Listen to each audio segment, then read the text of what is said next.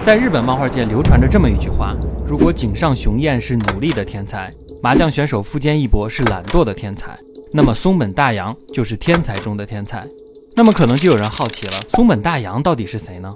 今天这期节目，我们就来详细的了解一下乒乓的原作者松本大洋。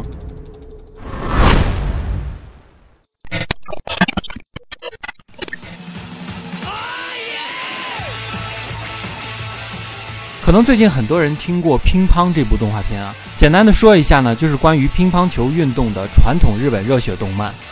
但是它又显得如此的不一样，大家往往都被这部动画狂野的线条和画风所吸引，看起来非常的怪异，但又有一种想看下去的奇怪魅力，以至于这部作品经常出现在很多像是动画冷门推荐之类的文章和节目中啊。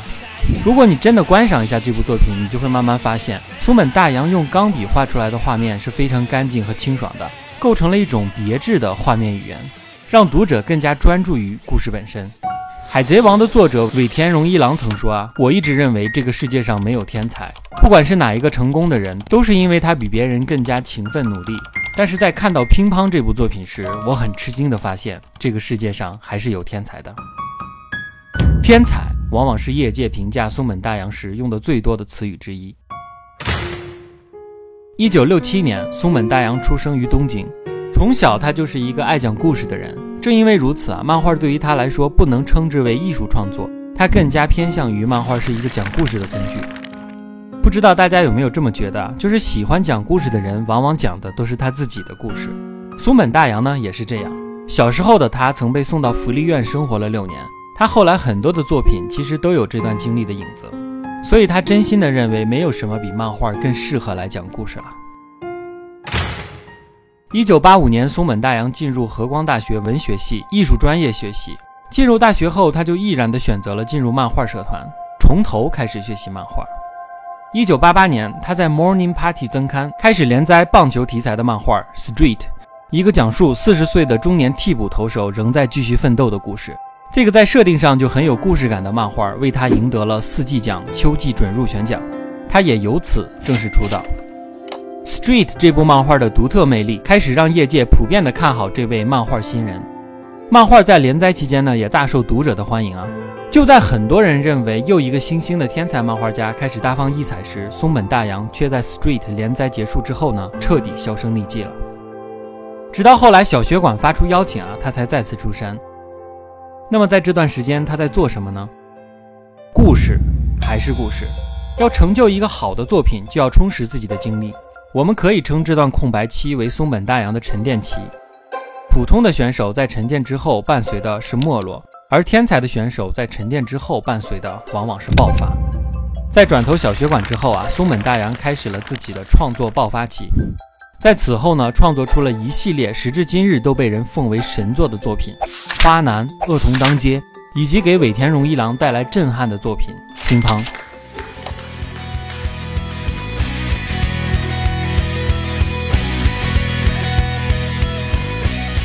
而这些作品中间呢，几乎是没有空档期的，甚至可以做到多部漫画同时连载的情况，稳定而持续的输出高质量的作品。使得他的人气迅速的上涨，松本大洋开始获得了来自各界人士的关注，进而奠定了自己在漫画界的独特地位。二零零七年，松本大洋的作品《烛光室》获得了第十一届日本文化厅媒体艺术节漫画部门优秀奖。二零一一年，获得第十五届手冢治虫文化奖的漫画大奖。烛光室仅用墨水的浓淡呢，就能表现出明暗的对比和虚实的关系。毛笔的柔软笔触令画面更加飘逸灵动，是相当令人着迷的。在当时，烛光室已经被人们视为松本大洋的巅峰啊！没想到几年之后，他又为读者带来了《Sunny 星之子》。就像我们前面说的，这部作品就是取材于他在福利院生活的经历，所以松本大洋依然选择用毛笔来描绘这个自己真实的故事。甚至比烛光式的时期呢还要炉火纯青，画面所见之处皆以毛笔勾勒，不同于松本大洋早期作品中布满细小线条的风格。从《萨尼星之子》开始，整体的画面逐渐变得更加的干净整洁，这也就是我们在乒乓中看到的那种怪异却令人着迷的画面风格。以至于后来我们甚至看到这样有趣的风格被延续到了《乒乓》这部动画的改编中。